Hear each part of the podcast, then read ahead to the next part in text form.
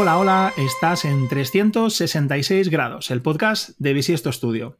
Yo soy Miguel Sanz, el fundador del estudio y además una persona con mucha suerte porque tengo el gustazo de dirigir este podcast en el que charlamos con gente que verdaderamente nos apetece compartir, eh, con quien verdaderamente nos apetece compartir una charleta, ¿no? Y hoy no iba a ser menos que nos acompaña Iciar Oltra. ¿Qué tal, Iciar? ¿Cómo estás? Hola, muy contenta de estar aquí contigo. Pues el gusto es mutuo, que ya estuve visitándote en, Twitch, que creo que ahora estás un poquito más parada, pero le diste mucha caña y además fue mi primer directo en Twitch. Ah, fue tu primer directo. Pues mi primer directo. Salió redondo. Pues muchas gracias. Te iba a decir el primero y casi no es el último, porque hace un par de semanas que estamos intentando publicar un directillo a la semana ahí haciendo algún análisis web, pero vamos, tan chulo como el tuyo, de momento no ha salido. He visto los vuestros, he visto esos pinitos que estáis intentando hacer. Ole, muchísimas gracias. Oye, pues bueno, yo creo que si alguien que nos escucha o nos oye eh, está metida en el mundo del marketing, lo más normal es que de una manera o de otra haya oído hablar de ti, porque, joder, estás presente en muchas redes sociales, de verdad. Yo por lo menos me he encontrado contigo en varios lugares sin, sin digamos, buscarlo, ¿no? Entonces, eh, creo que has hecho varias cosas que te han dado mucha visibilidad, pero seguro que todavía hay gente que, que no te ubica. ¿Sabrías contarme un poco quién eres y a qué te dedicas? Claro. A ver, 100% que hay gente que no me ubica, ¿eh? No me conoce casi nadie. Yo creo que vivimos en, burbujitas y tú y yo hemos coincidido en una burbujita y entonces ahora nos encontramos muchas veces, pero yo creo que es otra cosa, ¿eh? Y, Verídico. Y vale, pues por, quién soy, qué hago, em, yo, siempre, yo siempre empiezo a decir que soy ICIAR y que mi eslogan de vida es que todo es marketing y es que mi vida, en general, todo gira en torno al marketing, porque soy directora de marketing en una startup, en Hopping. Por otro lado, hago un doctorado mm, en redes sociales, en marketing digital y por otro lado, en mi tiempo libre dedico gran parte a divulgar sobre marketing y a ver anuncios de televisión. Entonces, eso engloba una parte muy importante de mí. Yo creo, tengo que bajar el porcentaje creo que tengo un poco el porcentaje. Pero, pero eso es ICIAR, y aparte de eso, ICIAR es una chica de Santander que ha viajado mm, por varias ciudades de, España porque el marketing la ha llevado por ahí. y he acabado en Valencia, llevo, llevo cinco o seis años viviendo en Valencia y, feliz de la vida aquí. Y, y ese es... Mola mucho. Cuando dices que el marketing la lleva por toda España, ¿es porque ha, habido diferentes oportunidades de trabajo por España o porque has ido buscando algo? O sea.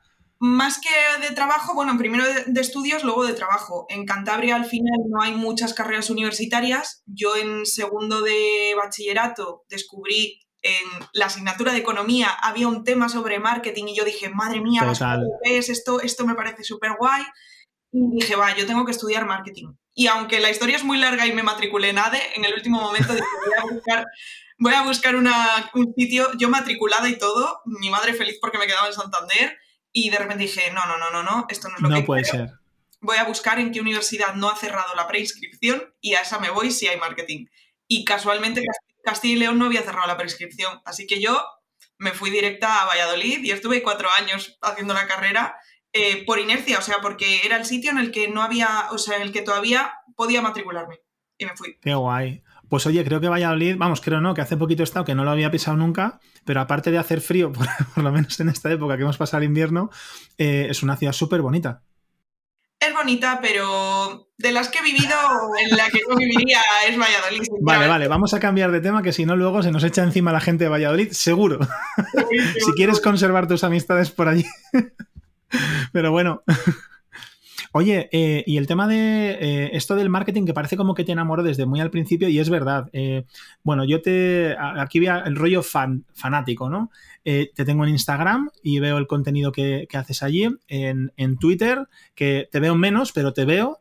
Y cuando estabas eh, dando mucha cañita en Twitch, eh, también he estado muy atento a ello. De hecho, también fuiste el primer canal al que me suscribí, que fue como una experiencia, ¿no? En plan de, oye, eh, a ver qué tal, cómo funciona esto. Pero para meterte tan de lleno en algo, realmente te tiene que apasionar. Y, por ejemplo, a mí me pasa que me, obsesiono con las cosas, pero luego se me pasa. Pero hostias, que ya son unos cuantos años y además en muchos ámbitos, universitario, profesional. Em, ¿qué, ¿qué es lo que te enamora del marketing? ¿Qué, te llama tanto la atención? ¿O qué es lo que estás qué buscas ahí? No sé. Eh, no tengo ni idea. Yo, yo, de verdad, de verdad, no tengo ni idea. Eh, y además la gente me lo dice mucho en plan de, ¿cómo puede ser que encontrases tan rápido lo que te gusta y no hayas cambiado de idea en ningún momento? Porque es que yo pienso, de verdad que encontré mi pasión muy pronto. Y que evidentemente al principio podías dudar de estar eligiendo lo correcto o no, pero es que yo pasan los años y digo, es que sigo enganchada a esto. Entonces, Qué bueno. No, no sé qué es lo que me engancha. Bueno, sí que, sí que lo puedo intuir. Yo creo que el marketing cambia. El marketing cambia todo el tiempo todo el tiempo, no es estático y lo que entendíamos como marketing en segundo de bachiller, cuando yo te digo que, lo encontré y dije, madre mía, no es lo mismo que ahora es el marketing. Entonces yo creo que eso de que sea tan variable y que haya que estar continuamente formándose o al menos enterándose de lo que están haciendo todas las marcas para crecer o para darse a conocer, creo que esa variabilidad tan constante es lo que hace que nunca te puedas desenganchar si te gusta porque al final siempre descubres cosas nuevas. No es como algo que permanece y ya está. Que si te leyeses todos los libros y ya supieses todo sobre un tema, quizá te podrías cansar. Pero es que en el marketing yo no veo un final y no lo veo tampoco ahora que dices, guau, ya ha crecido al máximo cada red social, tal, estamos en este punto. Bueno, es verdad. lo siguiente será otra cosa. Pero es que hay cambios, como dices, tanto en la parte, digamos, más tecnológica o de innovación, pero también en la parte creativa. O sea, en canales muy tradicionales eh, también hay cosas como muy novedosas siempre. Yo creo que, bueno, a mí por lo menos sí que... Yo soy de ese, de ese tipo de persona que está en el sofá, llegan los anuncios y pasan algunos, es como, meh.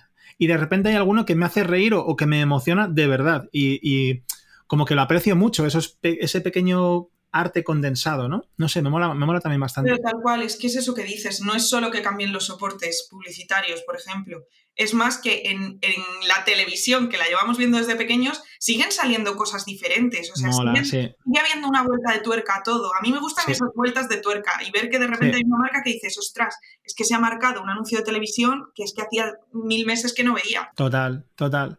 Me mola, jo, pues no me extraña. A mí también me apasiona, pero ya te digo que en tu caso es que es una dedicación tan plena que, es asombrosa. Oye, pues me apetece, dentro del recorrido, cuando has contado quién eres, joder, que estás en, en una startup que se llama Airhopping eh, que es con quien creo que estás en Valencia, si no recuerdo mal, en, Lanzadera, ¿no? En, alguno de los programas que tengáis allí o porque tenéis allí vuestra oficina, ahora nos cuentas.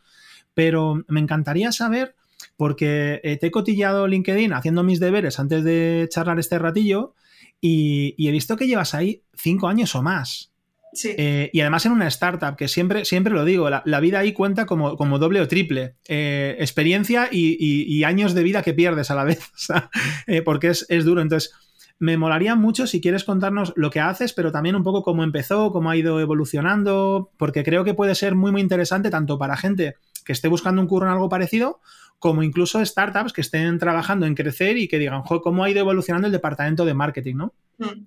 Claro, es que llevo, sí, llevo desde 2016 y claro, eso significa que si la empresa nace en febrero 2016, ¿vale? La idea surge en febrero 2016 eh, yo entro en abril 2016 a distancia porque yo estaba haciendo el máster y en julio yo me planto en Valencia y digo a vivir. Y es mi primera experiencia laboral. Quitando las prácticas que haces en tercero de carrera, eh, esta es mi primera experiencia laboral y bueno, la única trabajando por cuenta ajena, por así decirlo. Qué pasada. Todo lo que sé lo he aprendido en el hopping. y además, yendo bien. O sea, para que una persona que lidera el departamento de marketing se tire ahí cinco años, en una empresa que además en la parte de marketing es exigente, ostras, muy mal no lo tienes que estar haciendo. Me he enamorado también del producto y de la marca y eso hace mucho. Se nota, se nota. Y es como mi bebé, entonces tengo a mi bebé ahí y es muy difícil que me vaya de al lado de mi bebé.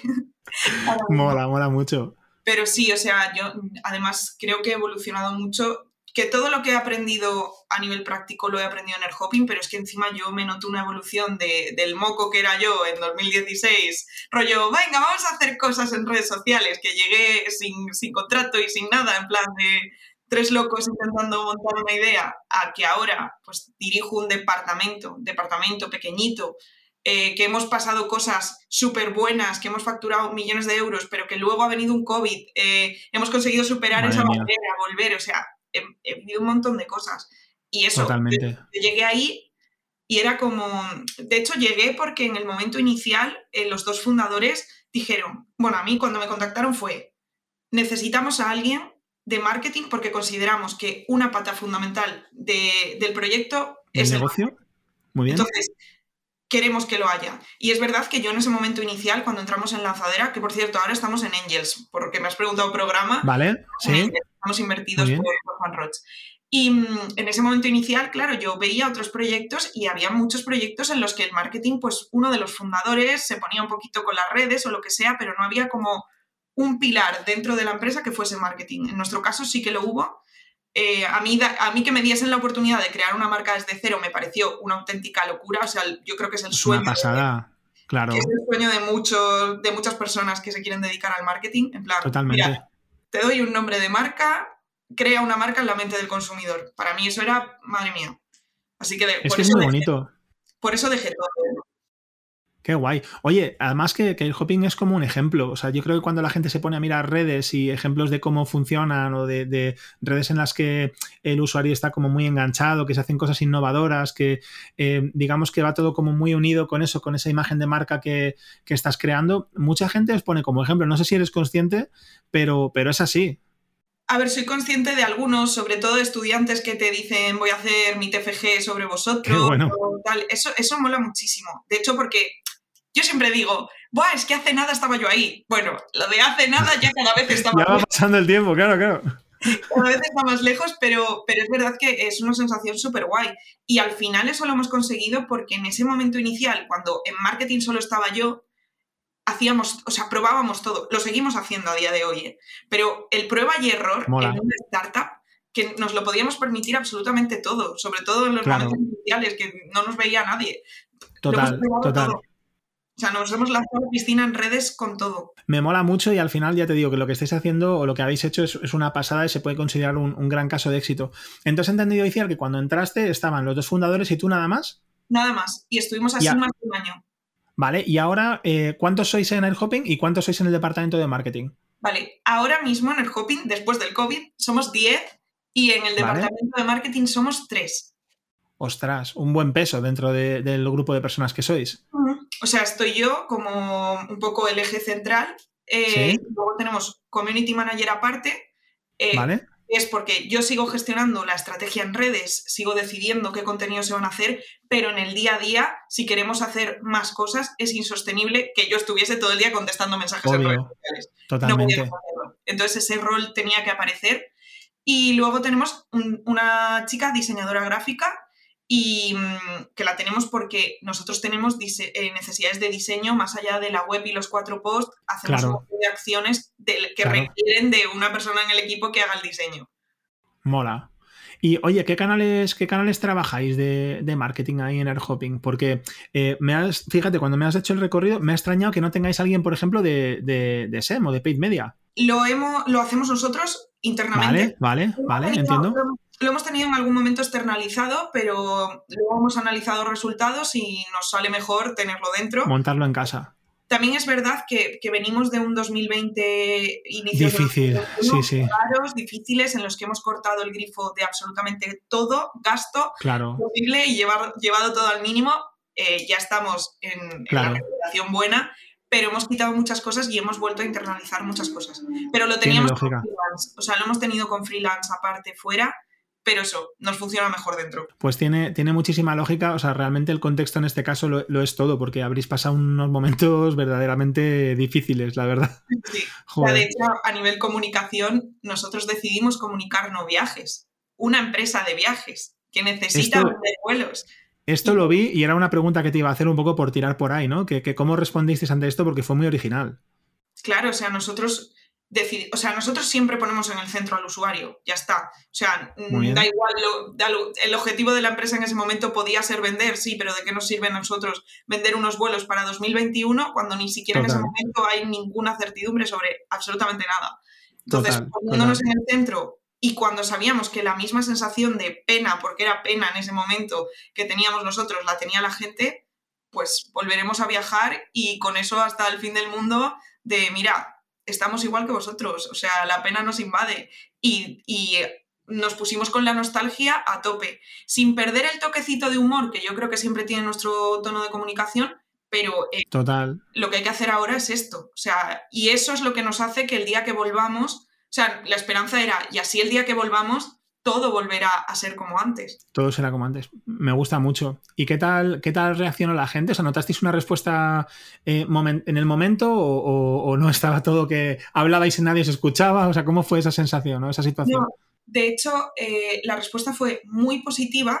Evidentemente, el número de incidencias que teníamos era, tú piensas que teníamos que devolverle el dinero a través de las aerolíneas, porque nosotros no tenemos el dinero de la gente, lo tienen las aerolíneas. Teníamos que hacer toda la gestión. O sea, no es me quedo a no facturo, es no facturo y todos los viajes que venían tengo que hacer gestiones con ellos. Entonces, ahí sí que había un temor de la gente se mete en redes sociales y va a ir a fuego a por nosotros. Entonces, antes de que la gente vaya a fuego por nosotros, vamos a comunicar qué está pasando y qué vamos a hacer y cómo están las cosas. Entonces, gracias a eso evitamos el, perfil hater. O sea, igual hubo tres, cuatro personas, pero te, digo de verdad. y, es normal. claro, claro. Pero, que, fueron tres, cuatro, no fueron cientos. Eh, no, no, tenemos comentarios en redes sociales de subo una publicación, porque otras marcas, no, no, te voy a decir nombres de marcas, pero otras agencias de sí, nosotros veíamos que subían una publicación, no estaban promocionando viajar, porque es verdad que no, es que no se podía, pero sí que había em, como un tono de comunicación normal y esas publicaciones se llenaban de comentarios de la gente diciendo, oye, mi dinero, mi dinero, mi dinero, mi dinero. Sí, sí, sí. Yo, Muy complicado. miedo. Y, claro. gracias a, yo, yo creo que gracias a que pensamos qué decir y cómo decirlo, em, pudimos hilar bien y que no pasó eso. Me gusta mucho. Hay como siempre una... Esto es una paja mental que me hago, ¿no? Siempre está como la idea de que tienes que tener pensado ¿Qué, vas a hacer si hay una crisis? ¿no? Como una especie de plan de crisis, pero en todo. Eh, el director financiero de tu empresa, la persona que lleva la comunicación, o sea, todos como que deberíamos tener un plan de contingencias para casi todo, eh, por si acaso.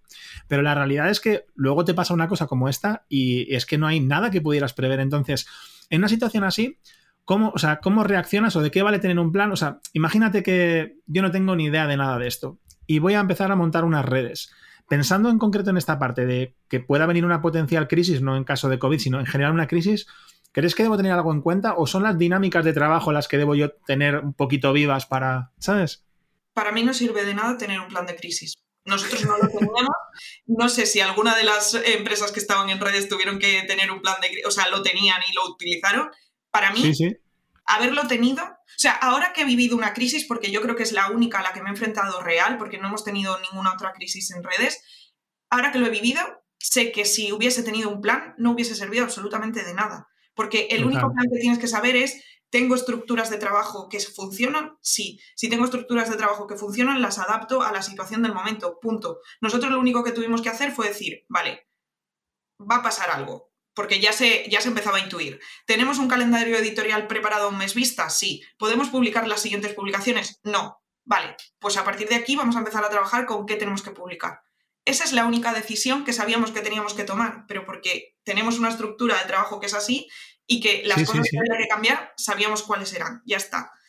De hecho, justo em, un artículo que me han publicado de, la tesis lo hice a raíz de, esta, de esta crisis, que es que además me, hizo ilusión porque pude usar Airhopping para un artículo de, algo que no va sobre Airhopping y es un análisis de casos de cómo afrontar una crisis del nivel de la del COVID, pero claro, analizando el caso real de empresas con gran visibilidad en redes sociales, aplicado al sector turismo. Entonces cogimos el hopping y Civitatis contacté con Civitatis y también me ofrecieron todos los datos y pude entrevistarles bastantes veces. Bien. Y tuvimos como toda la evolución de las distintas fases de la pandemia, de cómo se tomaron las decisiones. Y ellos coinciden conmigo en que no había un plan como tal, había decisiones que se iban tomando. Y además es que dependíamos de Pedro Sánchez en la tele diciendo cada día una cosa distinta. Totalmente, totalmente. Qué pasada. La verdad es que, o sea, digo qué pasada visto así desde lejos y, contado una vez resuelto y para bien. Pero claro, en el momento me imagino que, vaya agobio total. Pues mira, justo te iba a preguntar, eh, pero lo has dicho, que, un poco con cuánto tiempo trabajáis las publicaciones, para saber cuánto trabajo habéis tirado también en esta ocasión, ¿no? Pero has dicho que como un mes vista, más o menos. Ya no.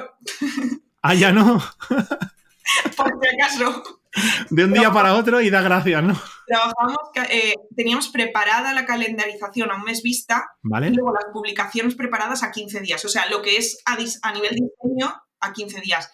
Ahora es a 15 días vista el calendario. Y a una semana. Y a una semana las publicaciones. Muy bien. ¿Por qué? Porque tiramos a la basura muchísimo trabajo. Que no pasa absolutamente nada porque no lo podíamos poner pero, pero hemos decidido trabajar hasta que por lo menos el sector esté de todo restablecido, porque todavía no lo está. Totalmente, todavía está la cosa un poco en el aire, sí. Qué bueno. Joder, pues, pues mola, mola verlo desde tu, desde tu punto de vista, ¿no? Desde, lo que habéis vivido. Oye, imagina que un, poco haciendo ese mismo juego de, si yo soy una empresa, si debería tener un, un plan para crisis y tal, que ya hemos dicho que no. o que puedo tenerlo, pero que probablemente no me valga para nada, que por eso es una crisis que no se puede prever, ¿no? Pero eh, la idea es, eh, si yo tengo una empresa y quiero estar en redes, em, o, quiero plantearme canal de redes, primero, ¿qué cosas debería saber al respecto o preguntarme antes de meterme en ello? Y segundo, ¿qué cosas tendría que hacer? ¿Sabes contarnos un poquillo? Sí, o sea, de hecho, lo primero que hay que pensar es qué objetivo tengo con entrar en redes, porque es como, las empresas muchas veces es como, ¡buah! Tengo que dar el salto a estar en redes o tengo que empezar a hacer cosas en redes. Bueno, vale, ¿para qué? Frena. Ya, ¿para qué? ¿Qué quieres conseguir con eso? Esa la primera. Y la segunda, eh, no abras todas las redes sociales, por favor, de golpe. O sea, yo ese consejo creo que cada vez se está empezando a aplicar más. Yo creo que porque hay barreras de entrada fuertes a redes nuevas como TikTok y la gente ya no se tira a la piscina de ¡buah! abro todas ya dejas un poco algunas de lado, pero sí que es verdad que hay muchas marcas que, vale, el check de vamos a entrar en redes sociales es me abro el perfil en todas y voy viendo qué pasa, o sea, voy, publicando, voy publicando cositas. No, primero, ¿para qué y por qué? O sea, márcate unos objetivos que no digo que tengan que ser unos objetivos numéricos de, pues es que estoy en redes para hacer una comunidad de no sé cuántos mil seguidores, no, no. Objetivos de, me gustaría tener visibilidad como marca, eh, quiero notoriedad, quiero em, tráfico hacia mi web, quiero ser un canal de atención al cliente, lo que sea, pero que sea algo. Porque si no sentados a esperar ahí como Forrest Gump en el banquito, no tiene Me gusta la idea, con la pluma cayendo y la caja de bombones. Es, que no tiene sentido. Y, sí, sí. Claro, y una vez ya decides, vale, tengo que estar en estas redes porque mis objetivos por redes pueden ser estos, vale, ahí ya puedes tomar una decisión de entrar. Pero también yo creo que es importante saber que decidir no estar en redes no es una mala decisión si tienes un motivo por el que no estar, porque no estar también comunica. O sea, todo comunica. El estar y el no estar. O el estar y tener luego las redes vacías, que es que, por ejemplo, Apple lo hace. O sea, si Apple Apple lo hace porque no necesita tampoco comunicar, gran cosa, pero que las marcas lo hacen, entonces es como, jolín, reflexiona antes de hacer las cosas. Y luego, si decides de verdad entrar y has decidido unas redes, hay que plantear una estrategia antes de ponerte a publicar y ya está.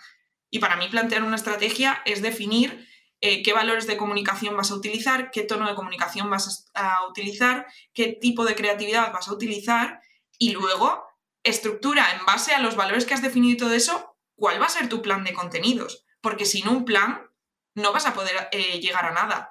Porque todo tiene que parecer improvisado, sí. Pero que todo tenga que parecer improvisado no significa que lo sea. Correcto, me gusta mucho ese punto y es un, es un detalle importante. Oye, en la parte de mm, eh, valores y tono, digamos que es un tema que me, interesa especialmente, por, muchos motivos. Em, son muy importantes tus valores eh, a nivel personal, seguramente en tu vida y en cómo te enfrentas a las cosas. Luego hablamos sobre eso, pero ahora que eres influencer, eh, cómo te relacionas con las marcas, tus propios valores son muy relevantes. Digamos, yo en mi posición de dirección del equipo, los valores que intento que estén en la empresa y por medio de los cuales elijo a personas que se incorporan y demás y la cultura que se crea es súper importante.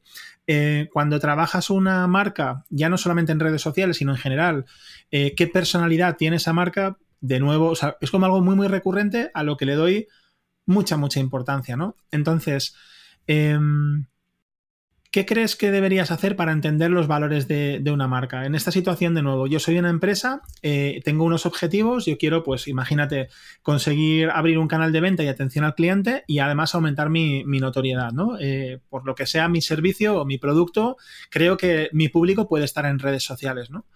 Eh, ¿cómo, qué, preguntas me debo hacer para entender ese, tono o esos valores que yo tengo? Porque a veces nos lanzamos y damos por hecho cosas, pero si no lo escribes, si no lo pones en común y hay todo un equipo que está alrededor de como de esa rosa de los vientos, ¿no?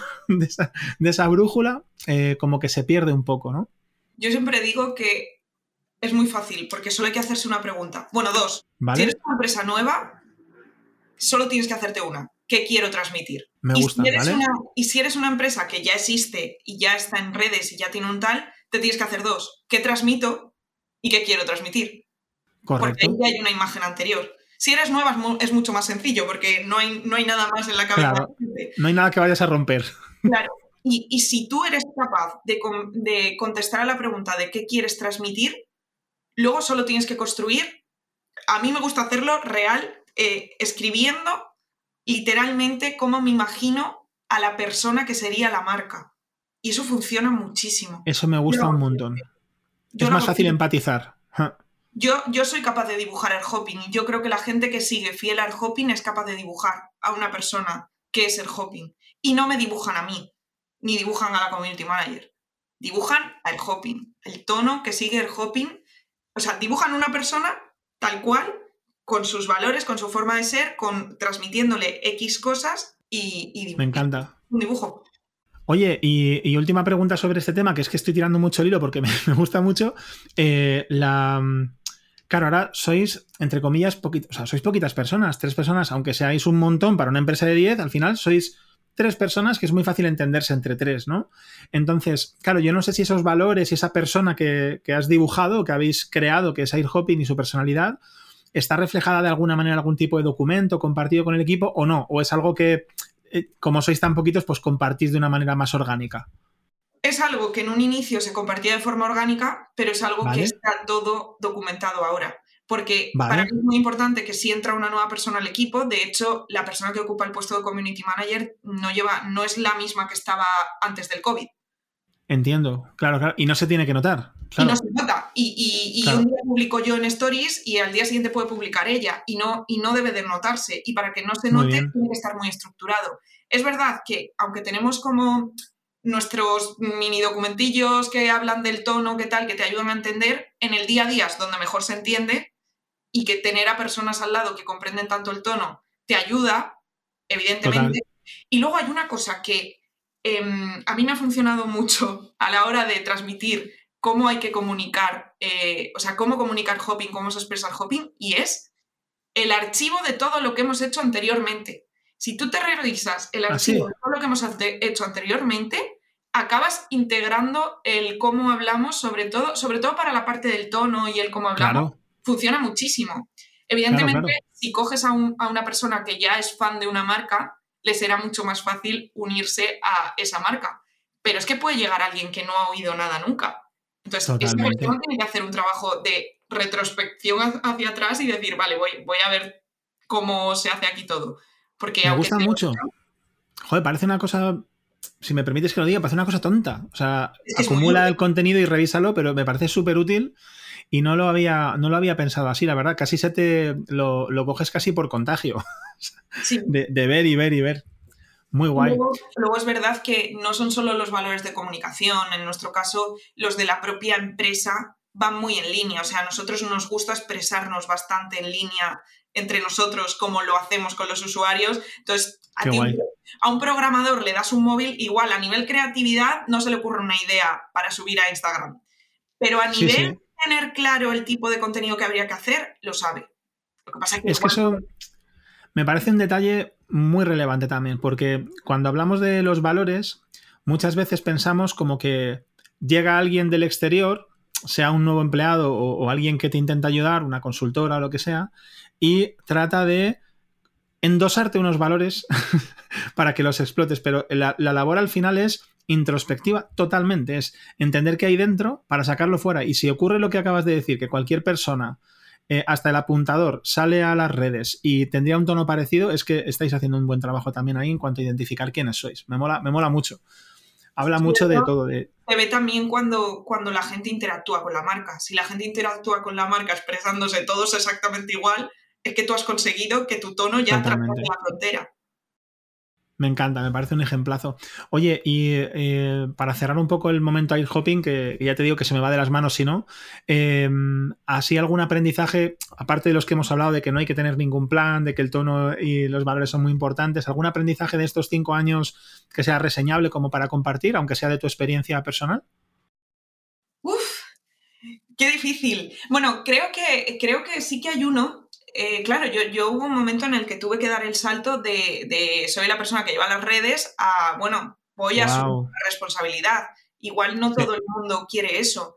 Eh, yo, yo lo quería, o sea, yo tengo mucha ambición a nivel profesional y sí que lo quería, pero es verdad que hay vértigo ahí. O sea, el momento en el que, de hecho, sobre todo si estás en una startup, el equipo es prácticamente cero y de repente, y de repente eres la persona que dirige y enseña. Es que por ejemplo, o sea, la community manager que está ahora, Lazne, es su primera experiencia laboral, eh, o sea, su primer contrato laboral de verdad que no sea de prácticas. Y es como, vale, tengo una responsabilidad. El aprender a ser líder y sobre todo aprender a delegar es una cosa que sí, sobre todo cuando estás en, eh, desde la fase cero llevando una cosa, eh, es un proceso curiosito. Que cuando se aprende dices, ostras, cómo he crecido gracias a esta experiencia. Pero ojo, delegar y, ojo, eh, aprender a ser líder. O sea, aprender a liderar y aprender a delegar, creo que son los mejores aprendizajes que me llevo. ¿eh? Totalmente, a ver si algún día aprendo algo de eso. A mí son dos puntos que me, tienen totalmente... Liderar no sé, porque yo creo que si... Liderar es algo que deben decir los demás que tú haces, si no lo que estás haciendo es coordinar, gestionar, pero la parte de, de delegar en concreto, hostia, me, cuesta, me cuesta horrores. Es una pelea personal conmigo mismo todo el rato. ¿Te pasa también? Me pasa lo mismo, eh, pero, pero estoy aprendiendo bastante. O sea, creo que em, el yo lo haría mejor o Buah, es que yo lo haría de esta otra forma, ya bueno, pero es que son dos formas completamente diferentes y pueden ser exitosas las dos. O sea, el estar todo el rato encima, no, es que al final la otra persona está para que tú también tengas tiempo para otras cosas. O sea, no es para Totalmente. que Es un trabajo complicadito. Durito. Vale, pues una pregunta a este respecto, porque es algo que me. Que me... Mira, eh, por supuesto, cuando yo. Eso que dices de no, yo lo hago mejor, a mí eso ya se me ha pasado, porque de hecho la cago todo lo que puedo. Pero eh, normalmente cuando dejas que alguien que no ha hecho algo nunca, o que lo ha hecho en otros contextos, pero, joder, es que ya sabes cuando entras a trabajar en un restaurante nuevo o en un bar que al final, pues tu trabajo es muy parecido porque coges las botellas, las descorches aquí y tal. Tienes que, al llegar nuevo, encontrar dónde está todo si llega alguien nuevo a hacer algo que no hacía antes a la empresa donde yo estoy trabajando, se enfrenta a, pues, incertidumbres, incógnitas, problemas, problemas que yo ya he sabido resolver no porque lo haga mejor, sino porque ya me enfrenté a ello. Entonces, sé fehacientemente que esa persona que se va a encargar de algo, algo se va a romper en su sitio. Algo se va a romper. Y entonces tengo que vivir con la idea de que seguro que la va a cagar, no porque lo haga peor que yo, sino porque es que a mí ya se me rompió. Entonces, ¿Cómo llevas eso? O sea, eso es lo que peor, lo más difícil me parece, ¿no? Es como decir, sé que va a ocurrir el mal, tengo que dejar que suceda, ¿no? Sí, pero yo creo que, si sucede, la solución es mucho más rápida, porque cuando suceda, esa persona sabe que te tiene a ti. O sea, yo, yo sé que ante cualquier error o cualquier cosa, esa persona sabe que me tiene a mí, y eso es una ventaja, porque tú te tuviste que enfrentar en el pasado y ya sabes cuál es la solución. Entonces, eso vuelve a pasar, la solución es mucho más rápida. Me gusta se ve que en esto estás más positiva que yo y que has aprendido mucho más rápido. a mí me cuesta, eh, me cuesta. Y que nos la jugamos con todo y que al final, mm, Total. justo en lo digital, las cosas se olvidan muy rápido si salen mal. Pues tienes razón, tienes razón. Venga, pues vamos a dar un pequeño salto, que, hay otra parte de tu vida que yo creo que te lleva mucho tiempo y es la parte de la universidad. Y es que me, flipa. Eh, yo lo confieso pocas veces, pero he estado en tres carreras y no he acabado ninguna. Entonces, eh, tengo un máster en... Eh, las carreras son Administración de Empresas, Historia del Arte y Bellas Artes. Vale. Locura. Eh, entonces, tengo muchos kilómetros de césped universitario, de tambor y de sociabilizar. Pero no entiendo el ambiente universitario como seguramente si haces tú, pues que como decías antes, pues estás preparando o has preparado una tesis, que estás dando clases allí, o sea, tu vinculación es mucho más fuerte. Entonces, Cuéntame qué haces allí, un poco cuál ha sido el recorrido y qué es lo que te enamora de, la universidad, ¿no? Vale, a ver, hay que partir de la base de que yo creo que me gusta estudiar. Vale, o sea, esto ya es bastante raro. claro, creo que siempre me gusta estudiar. O sea, ahora no, no me gusta estudiar. Ahora me gusta investigar. Pero de pequeña me gusta estudiar. O sea, yo creo que la evolución ha sido del me gusta estudiar al me gusta investigar, que no es lo mismo. Entonces, yo evidentemente a la universidad llegué como todo el mundo. Lo que pasa que en tercero de carrera o así me empecé a dar cuenta de que cuando hacía los trabajos y había que buscar bibliografía y tal y como ponerse a hacer experimentos, toda esa parte como que me empezaba a llamar la atención. ¿Que te molaba? Sí, como... ¿Y esta cosa? Y empecé a oír la palabra doctorado y tal. Creo que también hubo un impulso por parte de algunos profesores que como que me dijeron, pues hay una beca para que puedas... Bueno, de hecho la busqué yo la busqué yo, escribí a un profesor y me dijeron, sí, pues con esta beca puedes estar unos meses en un despacho en la universidad, eh, nos ayudas con algunas investigaciones y así ves si te gusta. Y yo en plan, ah, pues me parece bueno. Bueno, pues vamos a ver. Es una beca del ministerio, se llaman becas de colaboración. Entonces tú entras ahí y ayudas a alguien. Yo ayudé a una chica que estaba haciendo su tesis, que la ayudé a llamar por teléfono a incubadoras y aceleradoras para hablar con startups es que es muy curioso porque luego acabo yo en ese mundo. Claro, claro, por eso. Sí, sí, la llamaba porque ella, ella hablaba, o sea, su tesis iba sobre los ambientes de, innovación en incubadoras universitarias. Entonces tenía que hacer cuestionarios, pues yo era la que acosaba. Y me parecía, o sea, me parecía muy guay, no la parte de llamar y luego meter los excels, eso es muy aburrida, pero la parte de decir, Buah, es que puedo sacar conclusiones, es que puedo investigar, tal.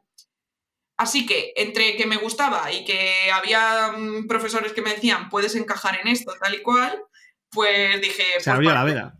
Pues el doctorado para adelante. Y yo de verdad que cuando acabé cuarto de carrera yo pensaba que mi futuro era eh, hacer la tesis doctoral y ser profesora universitaria, investigadora y ya está. O sea, tener un despachito en la universidad y ser la profe.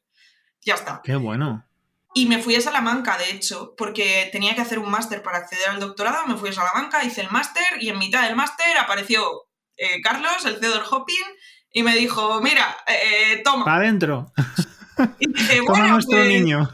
Y dije, pues, ¿qué hago? Y es verdad que ahí sí que me decidí por la parte de... Me, tenía un impulso que decía que quería intentar esto y que la tesis la podía hacer en cualquier momento. Y decidí eh, tirar por el hopping, tirar por, por la parte profesional antes que por la investigadora, pero me matriculé en la tesis también a tiempo parcial. Y dije, bueno, para adelante. Y entonces la estoy haciendo a tiempo parcial, por lo que tengo más años para hacerla. Vale. Y, voy poquito a poco y hago investigaciones que están basadas en redes sociales, en inspiración del consumidor, en las que puedo usar el hopping, o sea, datos del hopping reales. Tu experiencia real, claro es una ventaja, o sea que no toda la gente que está en tesis doctoral puede tener todas las estadísticas de redes sociales de una marca. Yo sí. Totalmente. Las puedo usar porque son mías. Entonces. Qué bueno, joder. Oye, lo que no sabía es que, eh, claro, por torpeza mía, eh, que la tesis tiene como una fecha de caducidad entonces, ¿no? O sea, que has pedido como una, me refiero a un, tiempo de ejecución. Has pedido un... ¿cuánto, tiempo tienes para hacerla? para que, te agobies. pues, a ver, a ver, lo puedes hacer a tiempo completo y a tiempo parcial. Tienes más, más años si lo haces a tiempo parcial. Em, son cuatro y seis años, creo que son. Pero ah, vale, pero está bastante bien. Luego puedes pedir prórrogas y también en mitad del doctorado puedes pedir bajas. Y yo ya pedí, por ejemplo, hubo un año, el segundo año del hopping, empezó un boom con el hopping que dije, yo no puedo hacer. Frena, frena. Pedí una baja. Entonces, pues hay un limbo de un año y luego pues pediré prórrogas. Yo voy poquito a poco, o sea, la tesis la hago como satisfacción personal. Por gusto.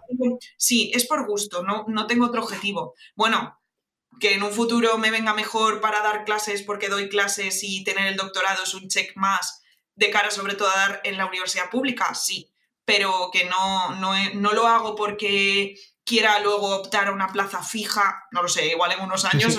Oye, vete a saber mañana, claro. Sí, sí. Claro, pero a día de hoy, no. A día de hoy lo hago por satisfacción personal, porque me gusta, me gusta investigar y me gusta dedicarle horas a eso. Qué bonito, joder. Me, gusta porque es que si no, además, con el nivel de trabajo que debes tener en el día a día, eh, sería imposible si no estás como muy, muy apasionada con, eso. Vamos, lo tengo clarísimo. Y tengo suerte porque lo hago a distancia, lo hago en la Universidad de Valladolid con los que, o sea, con una, dos de las que fueron mis profesoras en la carrera lo hago a distancia, saben cuál es mi situación, entienden cuál es mi situación, saben que igual hay dos meses en los que no puedo hacer absolutamente nada. señales de vida, claro. De hecho, yo cuando más he avanzado en la tesis ha sido por, gracias al COVID. Joder, claro, claro, ¿cómo no? O sea, ahí era como de verdad tenía tiempo para hacer. Sí, sí. Joder, pues ya te digo que me parece increíble porque es algo que no, que no he vivido y me parece que tiene mucho mérito, pero, o sea, aún, así, o sea, aunque no tengas la tesis, ya estás dando clases, ¿no? En la universidad. Sí, o sea, doy clase porque en la universidad privada no. Vale, no es necesario, o sea, es que, vale, entiendo. Y luego en universidad pública, clases puntuales también se pueden dar. Lo que no puede ser es profesor de una asignatura. Entonces sí, sí que, lo, que, lo, estoy haciendo y es que me gusta mucho. O sea, me estoy dando es cuenta. Es que te mola, ¿eh? Es que me gusta. Que me emociona. ¿Qué es lo que más te.? Claro, ¿qué, es lo que más te gusta? Porque yo me hago una idea, con lo poquito que nos conocemos me hago una idea, pero que lo cuentes tú. igual no es lo mismo, igual no es lo mismo. Igual no es lo mismo. Lo que más me gusta es saber que lo que estoy contando yo no es lo que me contaron a mí cuando estaba yo sentada ahí. Pues entonces me ha sorprendido. Vale. ¿Cuál era lo que tú pensabas? Yo pensaba que, seguro que también por ahí, que es eh, el agradecimiento de la gente. Porque tienes a un montón de gente delante que de una manera o de otra, luego, eh, si tienes oportunidad, pues a veces al salir, a veces tal, te hmm. cuenta cuánto le ha servido algo y te, y te, como que se te prende fuego por dentro. Hmm. ¿No? Sí, o sea, eso es lo que más satisfacción me da a mí después de dar la clase, pero cuando la voy a dar, cuando la voy a lo dar. que te motiva. Lo que me motiva a darla es decir, voy a contar cosas que de verdad tienen una fundamentación práctica de verdad, porque es que vengo a decirte lo que yo he hecho o lo que sé que ha hecho no sé quién. O sea, no todo es Y, y, claro, yo me he visto en esa misma posición y a mí nadie me había contado cómo hacer un plan de redes sociales. Casi todas las clases que doy son de haz un plan de redes sociales. Nadie me lo ha contado antes. Entonces, claro, yo digo, y luego además el feedback es ese, es, ostras, te agradezco esto porque esto sí que es información de verdad útil. Eso mola. Mola, mola. Claro, al final separas la motivación, que es eso que me cuentas, de la, recompensa que, sí quería más ligada. Que van ligadas, pero, pero son distintas. Total. Y oye, cerrando también la universidad, igual que al principio en el Hopping te preguntaba qué aprendizajes te llevas, eh, de aquí qué, cosas te llevas así como aprendizajes, porque, joder, hay mucho esfuerzo, muchos años, también gestión personal de tiempo. Hmm.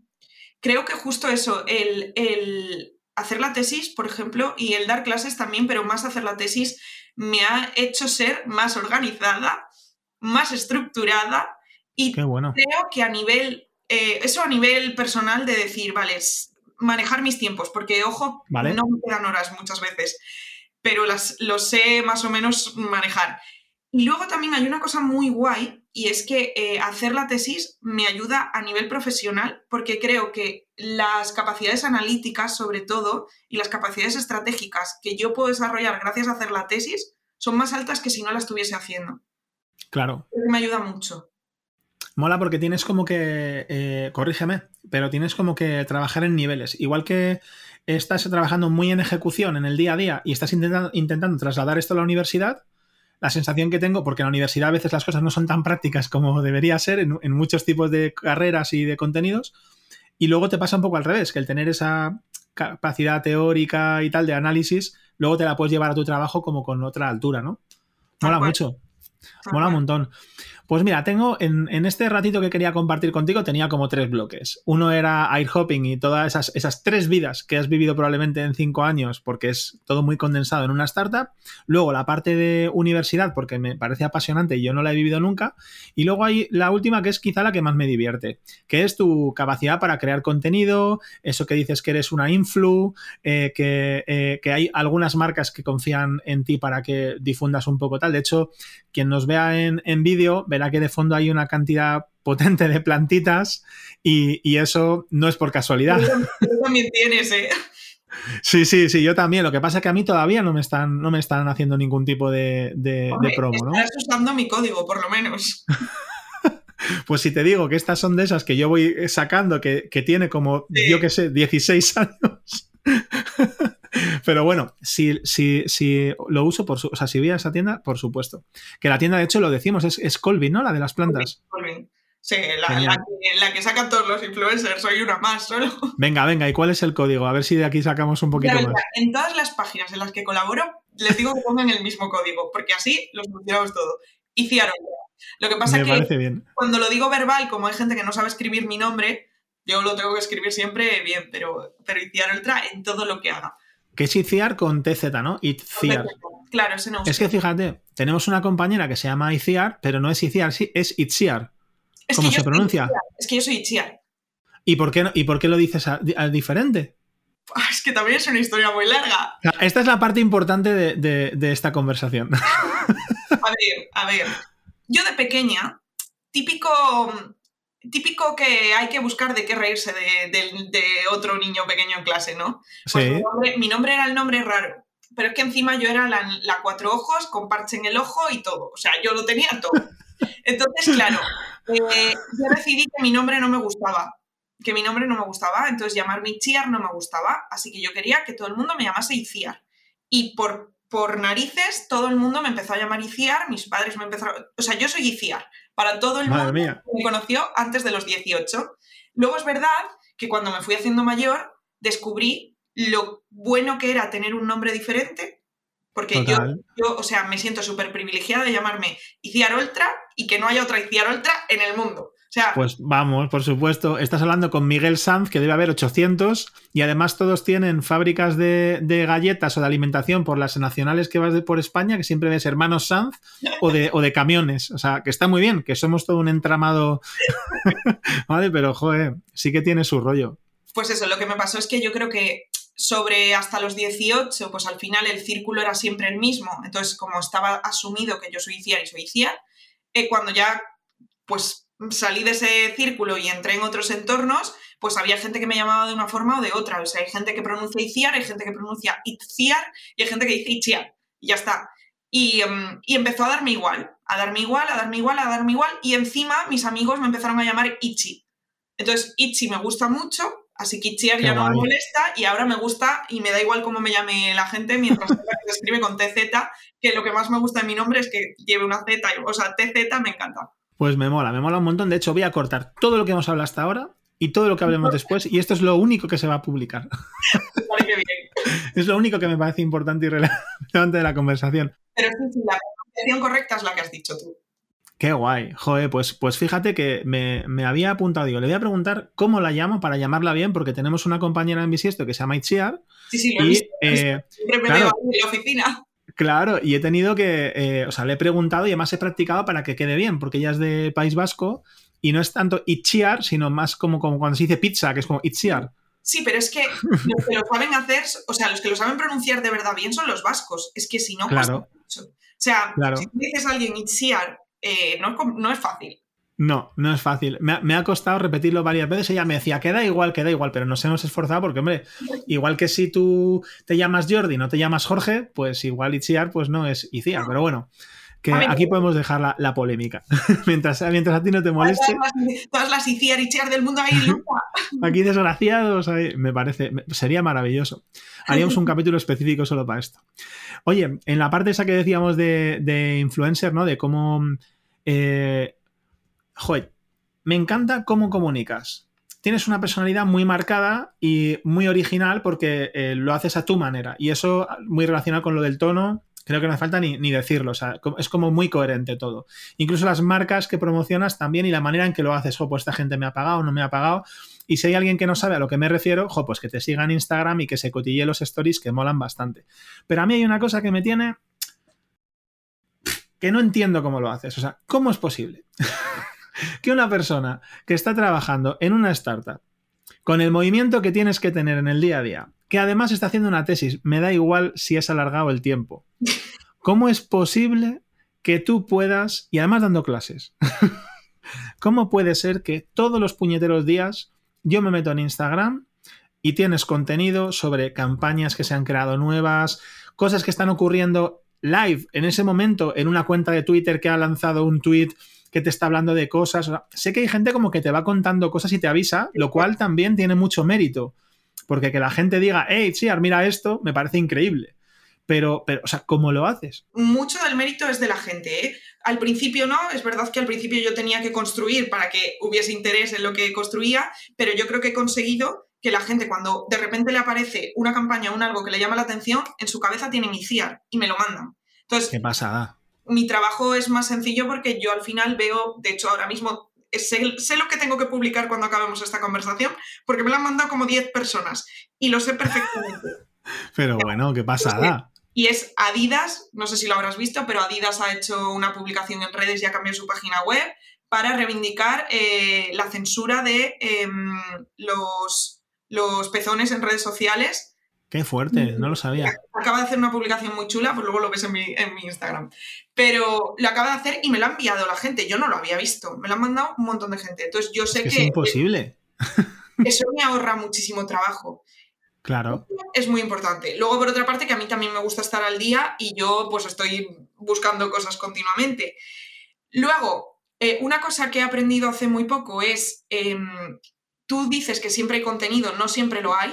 Yo hay días que no publico nada, pero luego reaparezco como si nada y como tampoco soy una influencer que hable de su vida, no te vas a enterar mucho. No, yo no te, estoy contando mi vida. De hecho, mi vida personal la vas a ver muy poco en, en mis redes sociales. Em, entonces, sí que he aprendido que puedo tener cierto contenido atemporal y estructurado que me permita nutrir la cuenta. Y así es como ha nacido lo que llevo haciendo dos semanas, que es la cosita del día, que es una curiosidad puntual sobre marketing todos los días. Entonces, Qué guay. un día no tengo el tiempo para hacer eso que me lleva 10 minutos, sí que tengo el tiempo. Entonces, eso se queda ahí.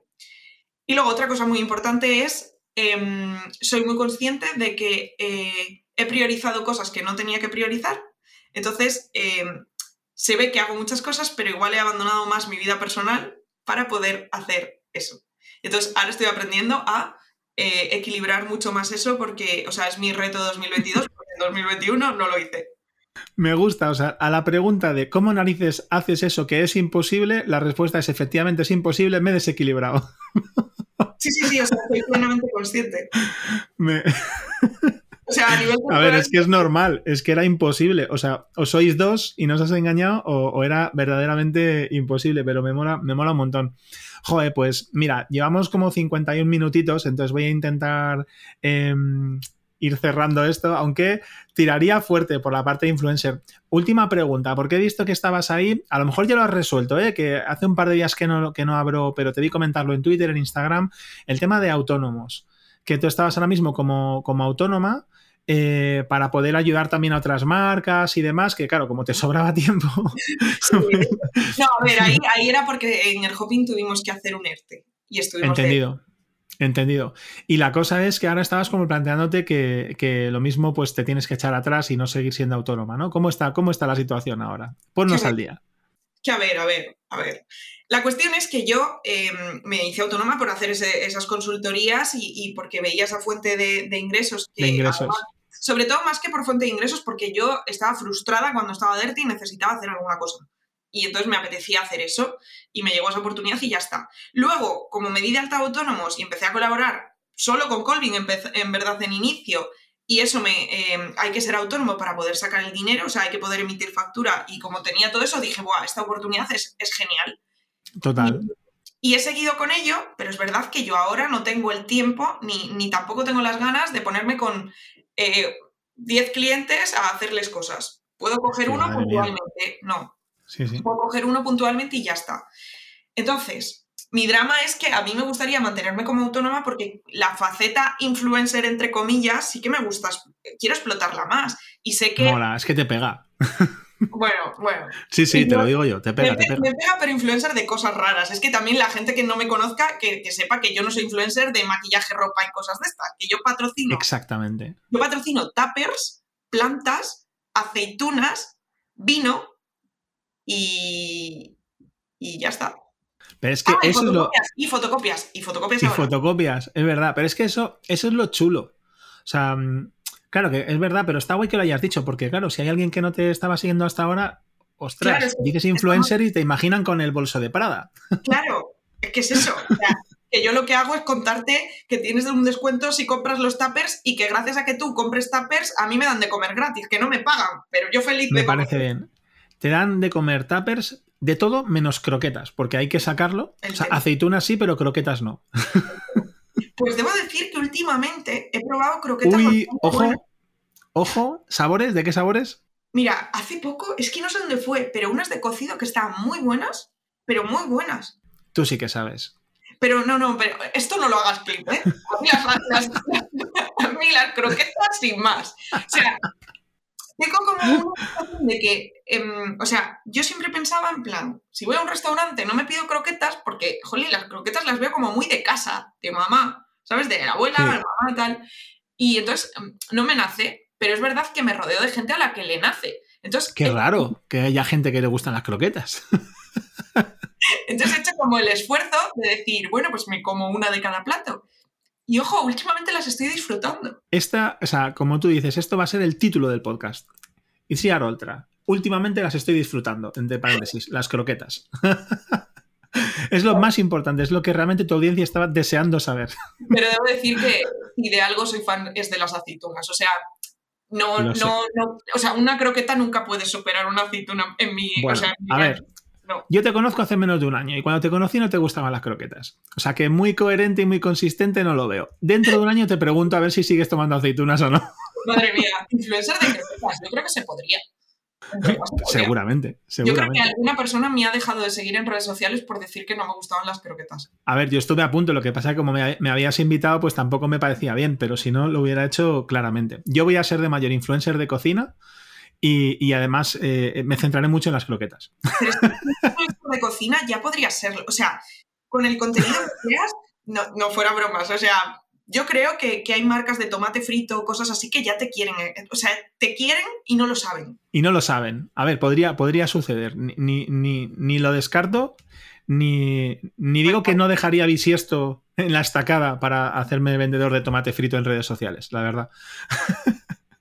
Oye, em, voy a hacer una cosa que, que aprendí de, de alguien que me entrevistó hace tiempo. Te voy a hacer unas preguntas rápidas.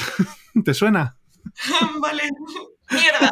¿Por qué hago esas cosas? Nah, son muy fáciles, son muy fáciles. Y además, en realidad, salvo que des una sorpresa, algunas ya las sabemos. ¿Voy a por ello? Vale, dale. Comida favorita. Comida favorita, arroz al horno. Pensaba que ibas a decir aceitunas. No, arroz al horno. Las aceitunas son como mi aperitivo favorito. O sea, mi cosa favorita de rollo de comer, pero si tengo que decir una comida, arroz al horno. Venga, vale. Hobbies. El marketing. Vale, podríamos llamarlo hobbies u obsesiones, pero te lo compro. Lo que más te gusta de la gente. Lo que más me gusta de, de la gente, eh, la empatía. Lo que menos. Lo que menos, la mentira. Un lugar para visitar. Para que vaya la gente, Santander, la mejor ciudad del mundo, la más bonita. ¿Cómo sois la gente allí? Si ustedes como Revilla, haciendo patrocinio de... es que el ranking es Revilla, Bustamante y Ciaroltra. Me parece bien y dentro de poco les desbancas. ¿Recomienda un libro, una peli o algo? Em, intocable como película. Intocable como película, mola un montón. Es mi película favoritísima. Tengo aquí una pregunta que no va a poder ser rápida porque la tengo que... ¿Puedo recomendar un libro? El que- Sí, porfa, sí, sí. Em, un libro que me gustó mucho cuando lo leí la primera vez y que cuando lo, lo releo aprendo cosas nuevas y es súper fácil de leer, El Mundo Amarillo, de Alberto Espinosa. Eh, lo, lo tienes en el fondo, aquí en la... No sé dónde, aquí. No sé si se ve, pero ahí está. que no es de sí. marketing, que podría recomendar de marketing, pero ese eh, me gusta regalarlo, es el típico libro que regalo. Me encanta, me encanta. Yo también tengo algunos libros que regalo y, entiendo por qué regalas. Ese es muy chulo. Si la gente que nos oye, lo voy a poner en las notas, tanto la peli como el, como el libro, que, que molan un montón. Y lo que decías, la última pregunta, en realidad no es fácil hacerla rápida porque tengo aquí apuntado, si no fueras XXX, ¿qué harías?